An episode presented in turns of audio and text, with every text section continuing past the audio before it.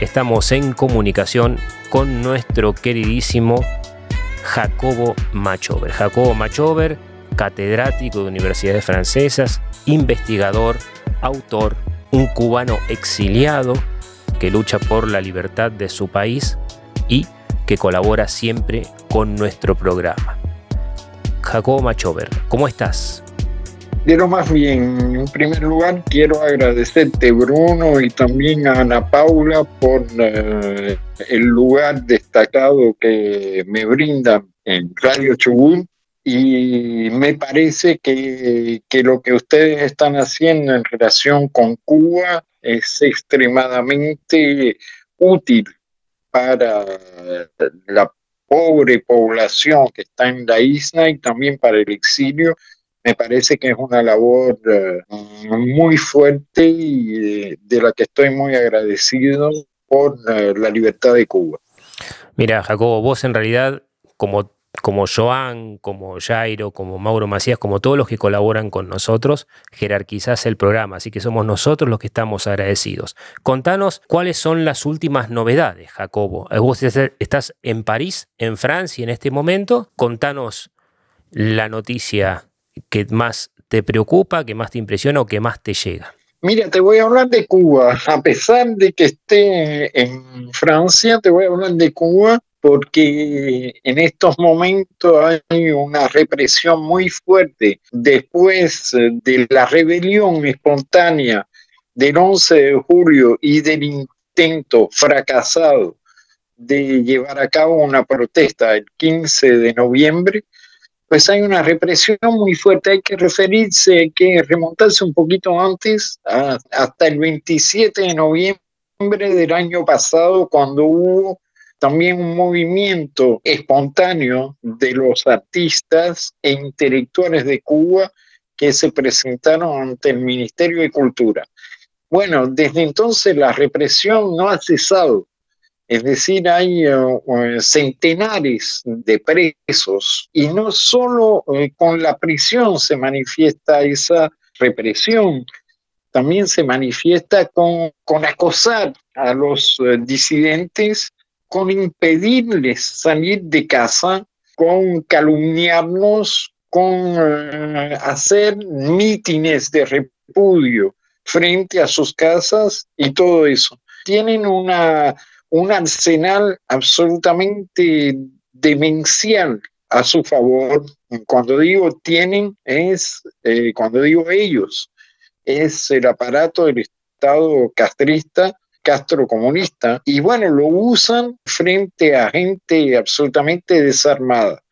Ahora, en estos últimos días, ha habido una petición de protesta firmada por eh, unos 300 intelectuales del mundo entero. Se alza contra esa represión. Dudo mucho de, la eficacia de tales escritos, pero me parece que es algo importante para dar a conocer la situación en Cuba. Recuerdo que eh, hubo una, una petición casi semejante eh, pidiendo un plebiscito para restaurar la democracia en Cuba en 1989, hace ya eh, bastantes años, un poco antes de la caída del muro de Berlín, una petición llevada a cabo por Reinaldo Arenas, Jorge Camacho y difundida por eh, Néstor Almendros, Reinaldo Arenas, el gran escritor cubano muerto en el exilio en Nueva York, el pintor Jorge Camacho,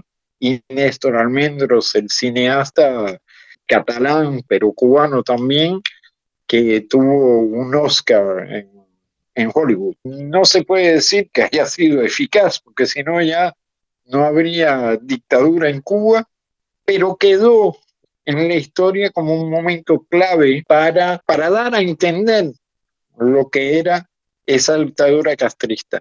Y ese texto fue uno de los que inspiró un movimiento que empezó a partir de 1991, la Carta de los Diez. Eran diez al principio los que firmaron esa carta pidiendo elecciones libres y todo eso. Entre ellos había eh, una, una poeta extraordinaria que se llama María Elena Cruz Varela, y María Elena fue mm, condenada a dos años de cárcel, y también mm, alguna gente, unos cuantos de ellos habían sido eh, miembros eminentes de la intelectualidad castrista y se volcaron para el otro lado. Y entre ellos eh, estaba un gran amigo mío, Raúl Rivero. Creo que ese es el hecho destacado que, eh, que quiero dar a conocer a Raúl Rivero, que murió el 6 de noviembre pasado y que era uno de los más grandes poetas cubanos y con quien trabé mucha amistad cuando vino al exilio después de haber sido eh, encarcelado durante cerca de 18 meses, eh, pero le habían metido 20 años, 20 eh, años de cárcel. Fue liberado al cabo de 18 meses por razones de salud y acaba de morir en, Miami después de haber estado exiliado en España. O sea que entonces, recordándole a la audiencia, Jacobo Machover, escritor intelectual cubano, nos va a hablar de su colega y amigo Raúl Rivero. Sí, mira, Raúl Rivero fue alguien al que yo no, no conocí en la cárcel, antes de la cárcel, pero que era un poeta eh, excelente, un poeta de esa corriente que se llama la corriente coloquial, mm, y que al principio, bueno, estuvo defendiendo todos, como decir, todo lo, peor del régimen castrista. O sea, era pro-revolucionario y al principio se vio seducido por las ideas castristas y las promesas de reforma que terminaron el desastre que soy. Sí, sí, sí, hasta fue corresponsal de la agencia Prensa Latina en Moscú y escribió poemas eh, muy feos, muy feos eh, de, de, alabanza al Partido Comunista y a todas esas cosas. Pero. A partir de 1991, pues se volcó para el otro lado, para nuestro lado, para el lado de, de la libertad, junto con otros poetas, entre ellos Marielena Cruz Valena, pero también otros como Manuel Díaz Martínez, y, varios más, ¿no? Esa famosa carta de los 10, que los llevó a todos al ostracismo o a la cárcel.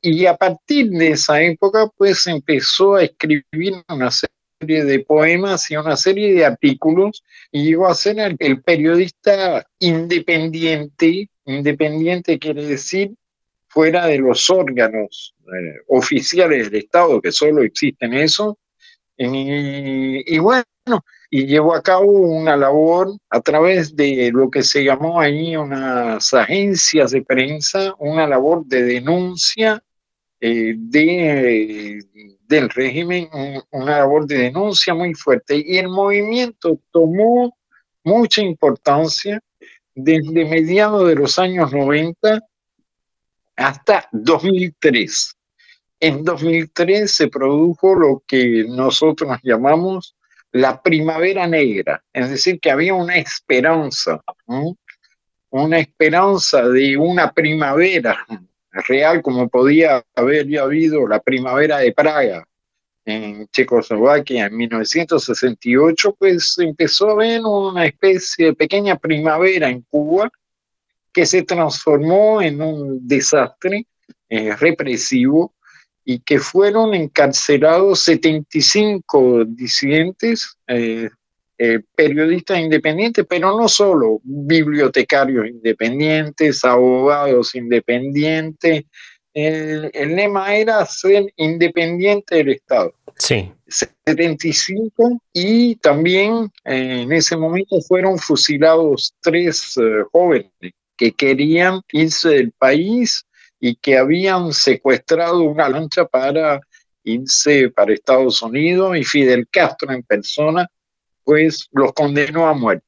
Los 75, por su lado, tuvieron en su mayoría 20 años de cárcel llegó hasta 28 años, unos un poquito menos, otros más. La mayoría de ellos fueron liberados al cabo de siete años y medio, pero también liberaron unos cuantos entre 2003 y 2011 por razones esencialmente de salud. Casi todos fueron al exilio, menos unos cuantos, por ejemplo, uno de esos 75 ahora está preso en Cuba porque se negó a, salir de Cuba, se llama José Daniel Ferrer. Eh, Raúl Rivero fue un poco el símbolo, el hombre más conocido de esa tanda, de, esa, de esos presos, y se hizo una campaña internacional a su favor. Y entonces yo, se puede decir que lo conocí prácticamente, o nos conocimos en ese momento, aunque ya teníamos contacto desde antes, eh, yo desde fuera en, Cuba, eh, porque en ese momento traduje al francés un poemario suyo cuyo título es Orden de Registro. Creo que ese poemario contribuyó mucho a su liberación junto con otros textos suyos que fueron publicados y con una campaña internacional a su favor, lo que hizo que a finales de 2004 pudo salir de la cárcel y poco después irse para, para España. Y ahí fue donde nos conocimos personalmente y yo estaba realmente muy atado a, él a través de, sus versos y a través de, su persona y su muerte me ha producido un, un impacto muy grande. Recuerdo que en uno de los últimos programas eh, tuyos, pues hablamos de otro poeta, David, González, pues eh, esta vez me gustaría hablar de Raúl Rivero, que, que realmente, mm, a quien realmente extraño, extraño muchísimo, y que es una gran pérdida para la libertad de Cuba.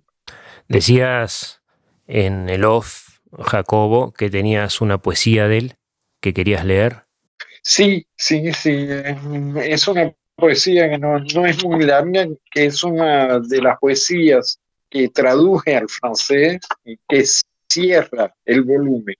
Extraordinariamente bella. Se llama Dolor y Perdón. Dice así.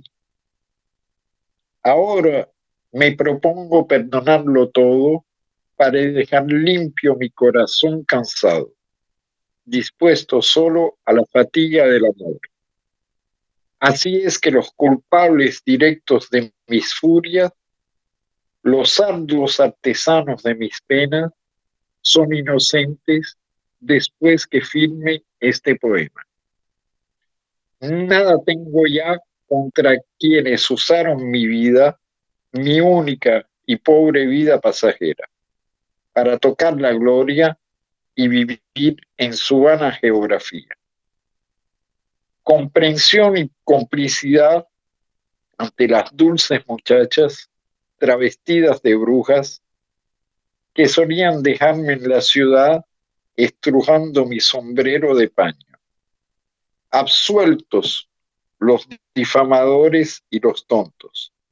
Olvidados los policías que me hostigaron, borrados de la memoria los que asaltaron mi casa con una orden de registro.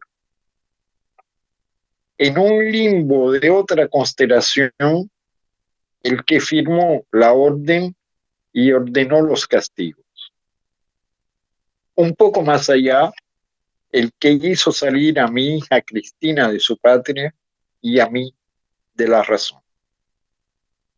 De estos miedos y esas ansiedades, de esta estación de escombros y fulgores, tienen la culpa los días de la semana. Esos lunes con filo de navaja. Los martes romos, neutrales y tenaces. Y el día miércoles con sus ínfulas de puente corroído. El jueves con cara de extranjero. El viernes y sus ríos de vanidades. El sábado traidor y encapotado. Los domingos pueriles y vacíos. Ellos son seguramente los culpables empecinados en la servidumbre del Padre tiempo eterno, que hoy dispone mi vejez para que olvide. Es un poema, Dolor y Perdón, que tiene un ritmo muy particular, a la vez un ritmo de eh, sin eh, eh, de verso libre, sin rima, pero que también hace referencia al título de un bolero de, de Benny Moré que se llama así, Dolor y Perdón. Y, y, bueno, creo que es realmente la actitud que tenía Raúl frente a los que lo hostigaron, ¿no? lo hostigaron una actitud, eh, yo diría, casi de, de perdón, pero también de desprecio. Y, bueno, es una, eh, un testamento poético que son siempre los más bellos. Así que eh, es mi saludo a Raúl Rivero y espero que, que el poema le, le hable, les hable a los oyentes de, de tu programa y, y bueno, yo a veces hablo todavía con, con Raúl Rivero, con muchos de los desaparecidos en el exilio cubano. Eh, creo que ellos no, eh, no pudieron volver a Cuba, pero sus palabras se quedan y eso es lo más importante para un poeta y para cualquier escritor exiliado. Sí, así es. Eh, sus obras los van a trascender. Lamentablemente no, no, pudieron ver, no pudieron ver en persona esa Cuba libre que, por la que lucharon, crían y que tanto, tanto los marcaron, ¿no? Que tanto los marcó esta situación, esta dictadura. Así que muchísimas gracias, Jacobo Machover. Gracias por brindarnos tu tiempo y jerarquizar nuestro programa. Nos vamos a ver seguramente en el 2022 cuando retomemos la programación cotidiana de invierno acá en el U20. Jacobo, muchas gracias. Todos te mandamos saludos. Un gran abrazo. Un gran abrazo para ti, para todos los que hacen este programa y para todos los oyentes. Y si llega a Cuba, para los cubanos libres. Llega, te puedo asegurar que llega. Te mando un abrazo gigante. A ti.